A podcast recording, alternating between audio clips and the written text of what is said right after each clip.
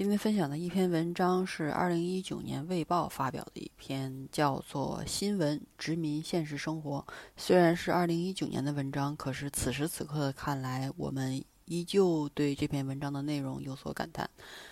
嗯，二零一五年十一月十三日星期五午后的曼哈顿空气凛冽，但是却让老城酒吧显得比往常更加温馨惬意。老城酒吧是这座古城中最古老的饮酒地之一，这里朴实、温暖、滋润，我很喜欢这个地方。呃，亚当·格林菲尔德那天在酒吧跟朋友在吧台吃薯条、喝啤酒，他告诉我说，这里是一个会让你伴随着时间的推移逐渐形成常来的习惯的一个地方。格里菲尔德是这座城市的设计专家，在有关舒适酒吧的吸引力问题上，他会比大多数人更有思考。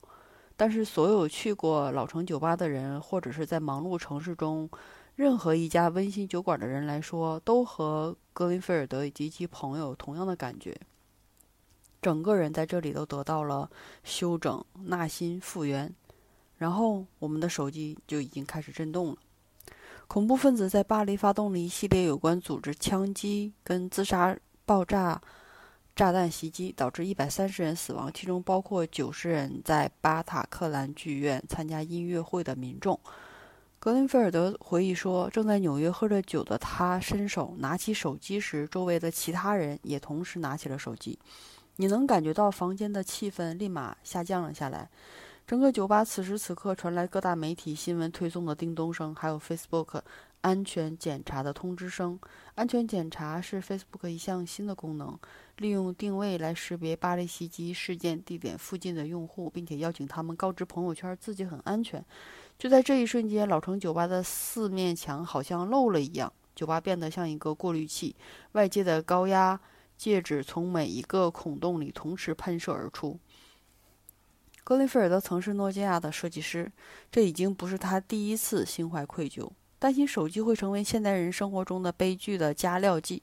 但是酒吧的温馨感与巴黎传来的惊人的新闻形成一种强烈的反差，这更突出了这种空间这种温馨的不堪一击。突然间，几乎整个酒吧的注意力都转移到了这个消息上。在场的人，不管是朋友还是家人，在巴黎，或者是他们是否有能力提供帮助，所有人都被吸引住了。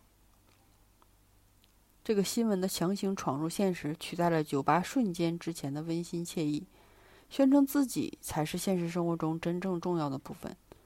我们很少注意到这种新闻干扰有多么的荒唐，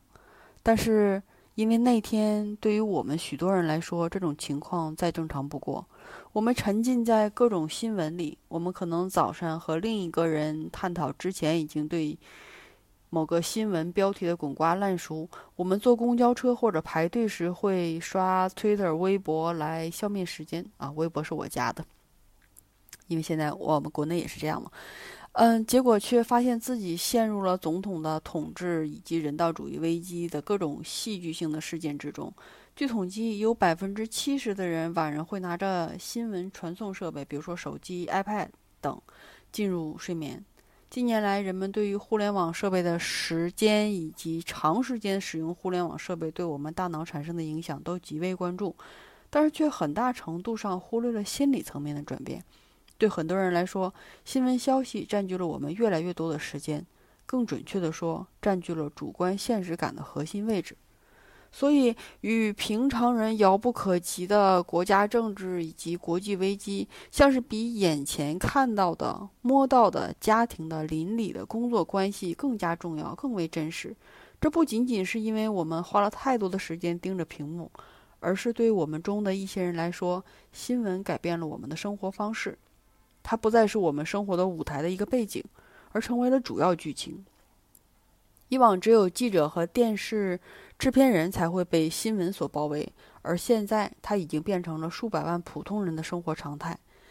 从英国和美国的角度来说，引起这种心理变化的主要因素就是英国脱欧和川普当选总统。啊，当然了，今天是二零二零年十月五号，于此而大家。不只是英国和美国，以及全球都在关注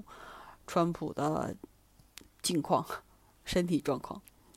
近年来出现了一些奇怪的现象，即任何一个新闻都在人们日常生活中占据了如此重要的地位。但是，这两个重磅新闻的横空出世，使我们忽略了这种现象的诡异之处。《纽约时报》的专栏作家尼古拉斯·克里斯托夫引用了一句现今人们熟知的老调，哀叹自己的社交圈迷于特朗普。他说道：“这些天，在鸡尾酒会上，在有线电视上，在餐桌上，饮水饮水机旁边，我们都在谈论特朗普。但是，人们对特朗普的津津乐道，并不会因为……”他上位的消息盖过了其他新闻。更重要的是，新闻本身的戏剧性使人们身处的现实生活无人问津。就像最近这几天，大家都在讨论特朗普的医疗状况，他周围人有多少个感染的病例，而对我们身边的人，比如说我们的邻居今天是不是开心，或者是我们的家人今天是不是身体有什么状况，我们却没有人。关心，人们很容易认为，只是因为现实生活中的新闻太疯狂了，所以大家才会花这么多钱、这么长的时间去看新闻。不过，的确，现在新闻的消息大多是疯狂的。但是，别忘了，新闻并不是无处不在。基本可以肯定的是，从最早出现直到几十年前，新闻一直都处于别处发生的事儿。你只会短暂的涉足到那个世界，然后又重新回到了自己的现实生活中了。现实生活中来，几个世纪以来，新闻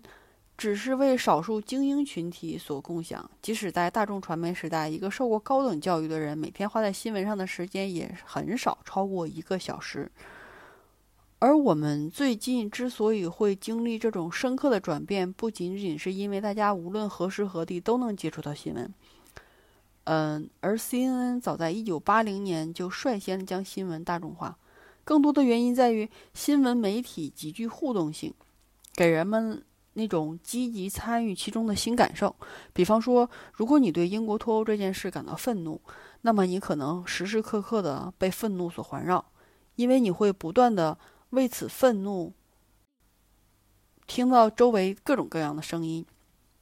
因为这样的声音会让你更加的愤怒。而且不断的会有让你发泄的机会和通道和渠道，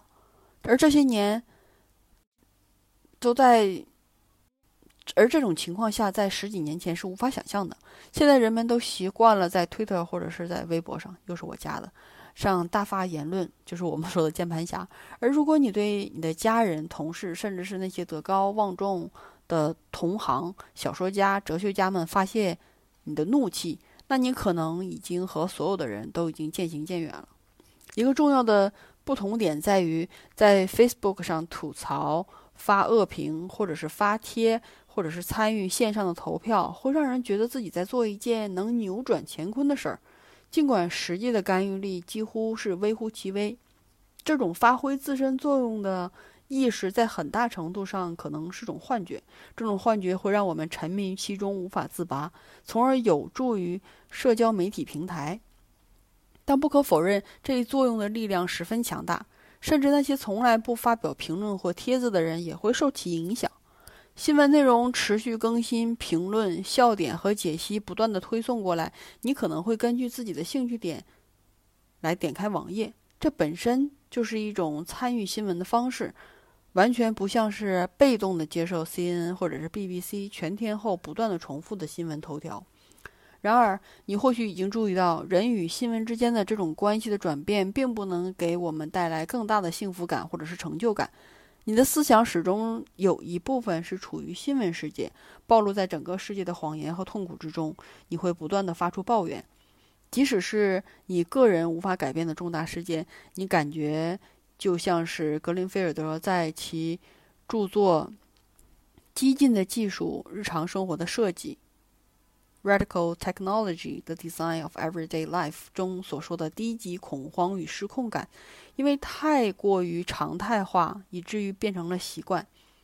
当然，不是每个人都花几个小时来浏览社交媒体。从某种意义上说，对新闻的过度识别实际上是特权。特权阶级的一个问题，但是时事也在慢慢的殖民着我们个人的现实感，并由此产生了一种奇怪的道德义务，就是一种社会规范，认为忽视新闻或者是拒绝让它成为我们生活中占据主导地位是一种不负责任的放纵，只有幸运的人才能这么做。根据启蒙运动时期的一个原则，有责任感的民众公民需要不断的了解国家以及外部世界所发生的事儿，特别是在独裁主义日益抬头的阶段，这种责任意识更是极其重要的。然而，在今天，这一个原则通常意味着人们有不可回避新闻的责任，而本能的忽略新闻。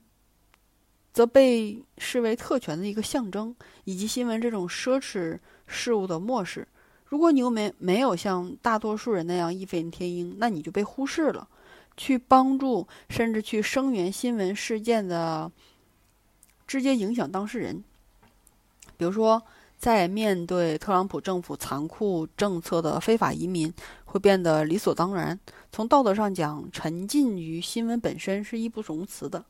但是越来越明显的是，这种态度影响我们的个人幸福外，还存在一个问题：我们有理由相信，一个社会中有如此之多的人全心投入戏剧性的新闻，这远非理想民主的表现。相反，这种个人在新闻中参与深度，表明我们的公共生活已经受损了。由此产生了一种，无论是新闻迷、坚定的政治活动家，还是记者。都无法理解的设想。为了让我们的头脑重回清醒，让整个世界复原，我们或许应该想办法让新闻复位。我们许多人都记得，新闻曾是我们日常生活中令人愉快的消遣，是办公桌前拖延症患者逃避现实的首选方式。五年前，作家阿兰·德波顿写了一本名叫《新闻用户手册》的书，《The News: A User's Manual》。即使在当时，它也还可以以新闻的某种魅力，在于它可以成为人们日常烦恼的避风港。德伯顿写道：“查阅新闻是为了看到比我们自身所遭遇的事情更严峻、更难以接受的问题，并让这种更深的担忧淹没我们以自我为中心的忧虑和怀疑。饥荒、城镇。”遭遇洪灾，连环杀手逍遥法外，政府下岗，不是政府下台下岗。这些外在的动荡，正是我们重新回到内心平静所需要的东西。但是事情变化的速度之快，令人瞠目。今天新闻无法满足和实现人们内心的平静，它越来越不是逃避现实的良药，而成为人们渴望逃避的东西。这种感觉是一种长期的历史性转变，代表了一种新而尖锐的时期的出现。我们过去生活在一个信息匮乏的世界，但是现在信息无限，稀缺的只是注意力。历史学家安德鲁·佩提格里说：“这一批靠提供新闻赚第一批靠新闻赚大钱的人是16世纪一群人脉广泛的意大利人，他们把一份手稿写成简报。”然后卖给几位有钱的客户，从而获利。他们之所以能盈利，是由于当时的信息匮乏。他们的简报里的信息是在其他地方很难找到的。十七世纪伦敦的咖啡馆也以同样的方式运作。咖啡馆首次为老百姓提供了我们可以探讨政治的公共场合。花费很少的入场费，顾客就可以在咖啡馆里接触到其他消息灵通人士，看到大量的小册子和新闻传单。这种能介入到有见地的政治话题的聊天机会是很难得的，因此花费入场也是很值得的。但是随着科技的进步，新闻变得更加容易，越来越多的新闻供应商开始争夺读者，于是就出现了一个微妙的变化：读者关注度取代了信息本身，成为真正价值的商品。从19世纪开始，一些企业家，比如说《太阳》《太阳报》和。呃，一些企业家啊，比如说创创办《太阳报》的，嗯，本杰明戴等，偶然发现了一个革命性的商业模式，就是将报纸用低于生产成本的价格销售，附带一些耸人听闻的故事，然后再向广告商出售报纸上的空白版面。广告商可以在上面刊登出来广告，以吸引读者的注意力，而由此牟利。这自然助长了新闻报纸中夸大和捏造的成分。而《太阳报》的这位创始人本杰明·戴发表了一系列文章，声称那个时代最前列的天文学家约翰·赫歇尔爵士在月球上发现了一群蝙蝠翅膀类的人类生物。但是，严肃的政治报道和研究调查报道也同样利用了这种低效率的模式，而获得了蓬勃发展。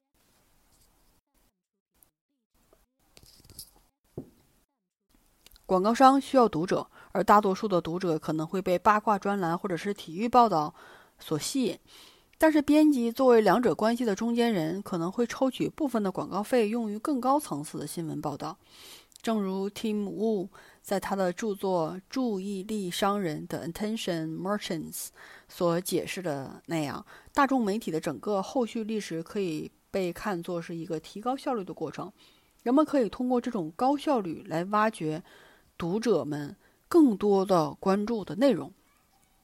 有两种人获得了成功：一个是发现了先机的人，如收音机入驻客厅夺走了人们以往读书和聊天上的注意力；第二个就是更加积极、强硬利用机会的人，如报纸的问世、彩色报纸的问世。而装有了 Facebook、Twitter 的智能手机则代表了另一种趋势的巅峰。智能手机的设计初衷是吸取你在火车上、浴室里、床上所剩的最小的注意力，同时监控你的每一点的点击和滑动，记录你逗留和滚动的页面内容。社交媒体平台利用由此产生的大量数据来确保精准投放。以尽可能吸引眼球的方式来呈现出你可能会感兴趣的内容。与此同时，广告商需要付出一定的费用来换取这个命中率如此高的目标受众群，从而获得更高的价值的受众群体。正如越来越多的用户理解的那样，这种数据定制的算法内容使得人们为数字技术而着迷。软件公司陷入了一场军备竞赛。他们竞争开始开发更多、更高效的方法来瓜分人们的有限的注意力，所以这些公司的生存和发展取决于大众对其商品的依赖程度。但这也解释了为什么新闻占据了越来越多的公共视野。在信息匮乏的情况下，新闻顶多是一个独立的精神世界，人们只是在间歇时间会去接触它。的确，就像一个有栅栏围起来主题公园，或者是收费的私人会员俱乐部。不管是谁想通过收取门票来赚钱，他都需要保持一定的独立。但在一个信息过剩、注意力匮乏的世界里，情况恰恰相反。在一场争夺注意力的军备竞赛中，每一个新闻提供者，最终到每一个新闻故事，都在与所有的其他提供者相互竞争，以便让自己慢慢的印入消费者的脑海中。蒂姆在书中写道。这场竞赛将自然而然地走向终点，无论用何种的刺激去吸引。心理学家声称，这种自动的注意力，人们称为“人们总是会被这种花哨、更耸人听闻、更离谱的故事所吸引”。这一切都意味着，随着新闻慢慢主导公众意识，开始主导新闻，将那些极端、耸人听闻的。新闻和虚幻的假故事来吸引人们的注意，在注意力经济学中，新闻的前进一路畅通。毕竟，他声称自己天生比电影和体育更有关注价值。新闻给人一种表象，认为世界上有重大事件都在发生。一个精神状态不稳定的总统用手指按下核按钮的场景，肯定会吸引数百万的阅读点击量；而未达成协议的英国脱欧事件，最终会导致战时风格的食物跟药品供应的中断现象。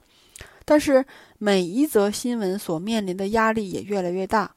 我们必须通过病毒式的传播来增加自己的分量。新闻机构也越发没有理由将。不断减少的收入投入的一部分到传播更慢、内容更严肃的报道上，这些新的刺激更有利于赛马政治和热门的文化战争问题。再加上那些炮连珠炮式的好战言论，都旨在证实读者的现有偏见。或者引发令人愤慨的争论。归根到底，由于商业的迫切需求，新闻故事甚至不需要是真实的，只要它具有最大的吸引力就足够了。假新闻并非偏离了加强参与感的媒体经济，而是媒体经济的一个合乎逻辑的结论。既然新闻有这样的潜在目的，所以我们有必要的回顾一下，花这么多时间来思考这个问题是多么的奇怪。如果我们对新闻的兴趣有进化性的起源，那是因为对自己的生活和所处部落中本地威胁和直接威胁保持警觉，有着明显的生存优势。文明的一项重大成就就是，我们已经将自己的关注点延伸到了不会对我们个人有直接影响的新闻上。但是，无论通过投票、志愿服务还是捐赠，我们也都可能有所作为。但现在，注意力经济利用了这两个注意力。并不是为了帮助我们时刻关注威胁，或者是改善他人的生活，而是为了吸引商人创造利润。所以，他不断的给我们丢各种新闻事件，不管它是否重要，不断的让我们看待世人正在经历的痛苦，不管我们是否有能力去减轻它。那那种认为我们在道德上有义务随时是。呃，紧随时事的信念，认为只有投入如此多的时间和感情，才是了解世界的现状的唯一途径，开始越来越像是我们沉迷于电子设备的借口。由此产生的疏离感，对任何沉迷于网络新闻的人来说都并不陌生，即使我们，呃，并不总是能理解其原因。让人难过的是，即使花了这么多时间在网上，纯属浪费。但显然，我们无法阻止自己这么做。可以说，推特用户痛恨自己依赖网络，要比抽烟的人痛恨自己对香烟的依赖更强烈。慢慢的，我们开始理解了注意力是一种稀缺的真正含义。注意力从根本上是有限的。因此，我们把注意力花在某个新闻上，就会不再关注其他事儿了。按照前谷歌员工、现为哲学家和技术活动家詹姆斯·威廉姆斯的话说：“当你关注新闻时，你以为自己已经顾及到了方方面面，但其实并不是。你本可以和你焦虑的孩子谈谈心。如果没有得到充足的睡眠，第二天早晨就没有一种焕然一新的感觉。”那些主导性的新闻，并不只是占用了你看别的新闻的注意力，他们还在消耗你的生命。但如果有人不能看清楚这一点，其原因之一是存在某种假设，这在社交时代是十分普遍的，即认为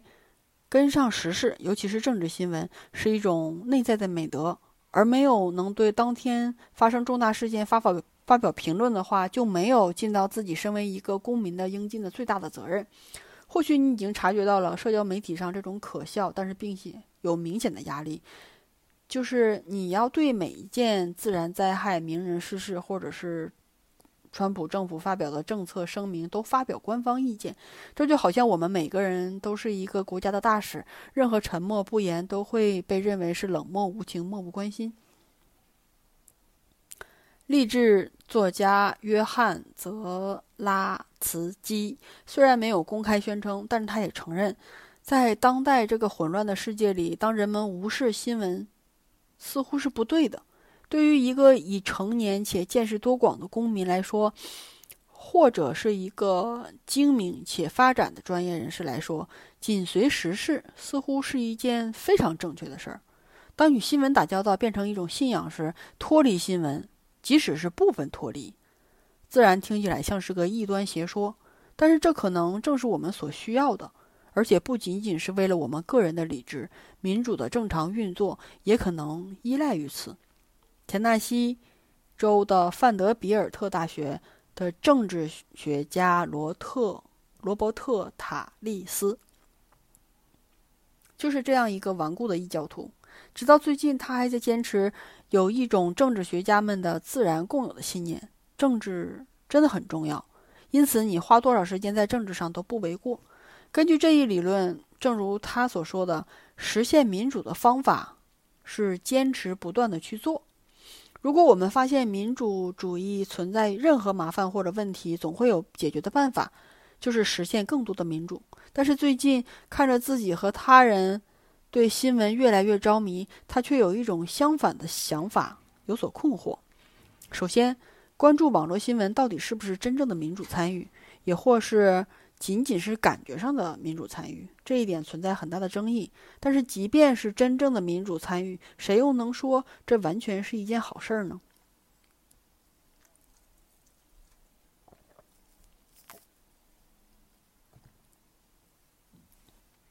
嗯，喝水这段怎么有点像 ASMR？嗯，继续说。如果参与政治和保持健康是一种是一样的美德呢？一个偶尔去健身房的人是在做对的事儿。如果经常去，那他就非常棒了。但是如果他把所有的空闲时间都花在健身房上，以至于对朋友和工作都缺乏关注，这就是病态的行为。这是因为身体健康在很大程度上是一种有助于。身体健康的一种美德，锻炼身体、保持健康是好的，因为好身体能够帮助你做其他重要的事儿。但是，如果你除了锻炼身体，其他什么都不做，那么你就搞错了重点。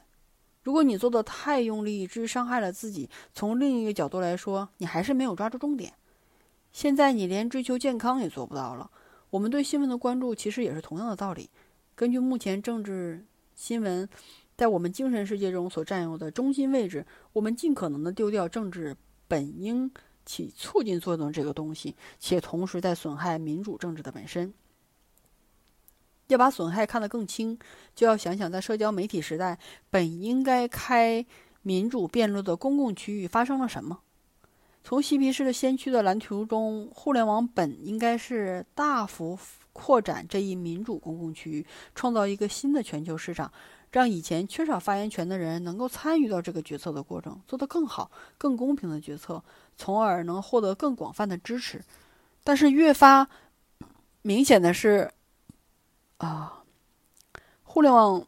真的是在做侵蚀公共领域和私人领域之间的界限，让审慎对话变得越来越困难，更不用说达成共识。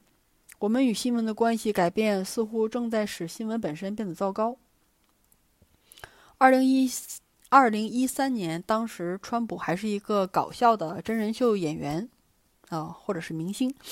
推特上还没有被用户亲切地称为“地狱网站”。而德韩文化理论家韩炳哲出版了一个颇有先见之明的书，名叫《群》。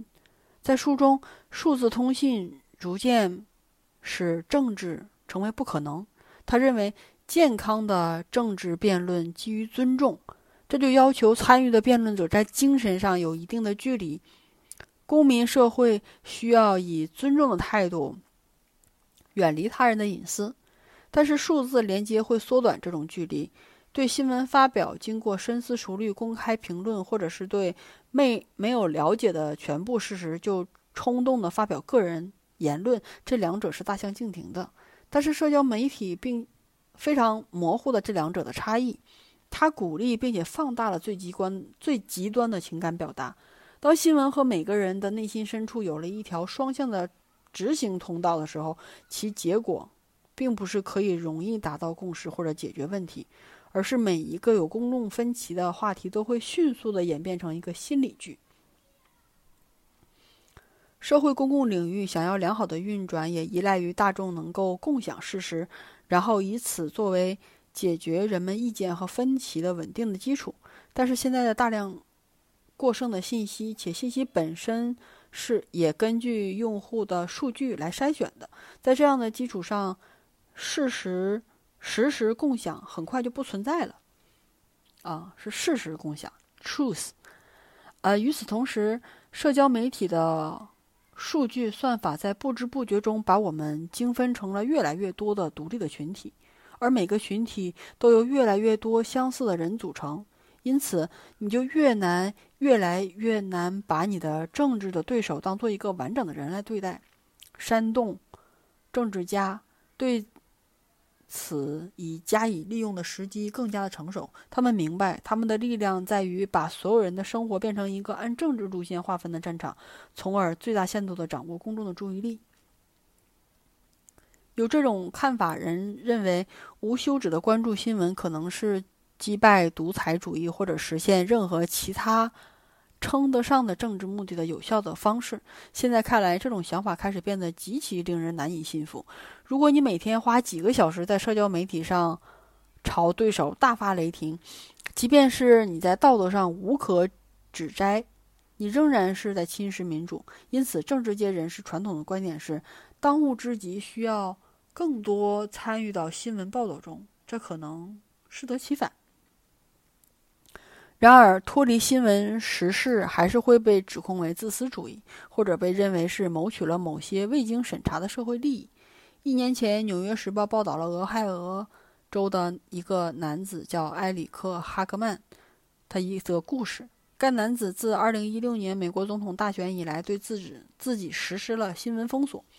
不接受任何的外界新闻，甚至去当地的咖啡店时都戴着耳机播放着白噪音，避免听到任何川普的谈论。毫无疑问，这篇文章迅速走红，哈格曼受到了大量的道德谴责，或者说可能是谴责。如果他上网的话，不是每个人都是事不关己高高挂起。作家海伦贝克在线。在在线媒体社交指导网站上发表了一篇文章，代表了很多人的观点。文中愤怒地称哈格曼为美国最自私的人。那些因为美国移民和海关执法部门的驱逐出境的政策而被拆散的家庭漠不关心，那些受枪支暴力侵害的人他也漠不关心。但是作为一个有机会赚钱、赚很多钱的白人男性，那些发生在他国。和其他国家同胞上的事儿，嗯，不对，翻译的不对。嗯，作为一个有机会赚得很多钱的白人男性，那些发生在其他国家跟本国同胞身上的事儿，不会对他有任何直接的影响。但是这一论断的背后的假设，就是选择少去关注新闻，就是一种放纵，是信息匮乏时代的遗留物。当新闻信息很难得到时，费力去搜寻它是有好处的。但是当新闻无论无处不在时，这种沉浸中似乎会让事情变得更糟。需要做的就是避免它，或者是至少在一定程度的上避免它。在一个注意力匮乏的时代，过着有意义的生活，不要对所有问题都时时关注。就算历史上最伟大的圣人，也从来没有被要求像你今天浏览那么多国际新闻那样去关心那么多人的苦难。把注意力抽回，是否是一种自私的行为，取决于你如何利用由此多出来的时间和精力。根据《纽约时报》的报道，哈克曼买下了一座煤矿旧址，四十五英亩的湿地，将其。捐献给公众之前，他一直致力于湿地的修复。据估计，这项工作花掉了他余生几乎所有的时间和积蓄，还有更多更自私的方式来利用这么多的时间。但是，过滤掉大多数的重要新闻，可能仅仅是省出时间做其他事情的先决条件。塔斯利在即将出版的《过度民主》。一书中称，鉴于政治统治了过多人们的思想，甚至有可能激进主义的一种关键的形式是不去参与政治，或者在社交媒体上不参与类似政治的事件，而是把时间花在培养政治无法介入的其他领域。从这个角度来说，不在酒吧或者是饮水机前谈论英国脱欧或者是特朗普，并不是把头埋在沙子里不闻窗外事。而是主动的去保护生活的某些部分不被时事所淹没。人们常说，解决社会分歧的方法就是多花时间与对立面的人接触。但是塔利斯建议，要有意识的参与那些完全不受政治信念驱动的社会活动，在这些活动中，从一开始就不会出现政治方面的问题。塔利斯住在纳什维尔，这些天空闲的时间和妻子一次一起参加了蓝莓音乐演出。我不知道看演出的人坐在我身边都是什么政治立场。他说道，并不是说你是一个民主党，你就要去一个你所知道共和党出没的地方，而是要去一个没有政治参与活动的地方。塔利斯知道，想要拯救那些有积极意义的民主参与，这种建议听起来很普通，甚至是幼稚。但是，当你处在被国内外政治新闻包围的环境中，企图建立一个庇护所时，这可能是不可避免的。正因为新闻如此令人上瘾，从如果从一开始，另一种选择变得很单调，那你就不应该感到惊讶。他强调，并不是建议人们停止更为传统的激进主义。我不是说要去抗议。但这不是你唯一能做的事儿，所以实际我的意思是，民主你要想象的更高，因为你还有另一项任务。我们必须要抗议，但是同时我们还要去编织政治该去支持的社会结构。他回忆到，在特朗普影响大选之后，美国许多出版物都发表了很多的文章，该如何处理感恩节期间家人聚会时产生的政治争论的提议。文章结论是。如果和你支持特朗普的叔叔讨论公民政治，可能会让你感到压力过大。或许你该待在家里，别出门。但是塔利斯指出，这里有个不言而喻的前提，就是当一切都尘埃落定了，政治信念比家庭生活更重要，这就本末倒置了。民主政治是一个主要目的，恰恰是确保大家享受天伦之乐。在感恩节和你支持特朗普的叔叔相聚，关键不在于取得对方的认同。或者是自己妥协，而是要明白，我们不是完全由我们的政治忠诚所定义的。而且，正如塔斯利所说，为了在政治上平等相处，我们必须更多的应该看到彼此亲人之间的关系。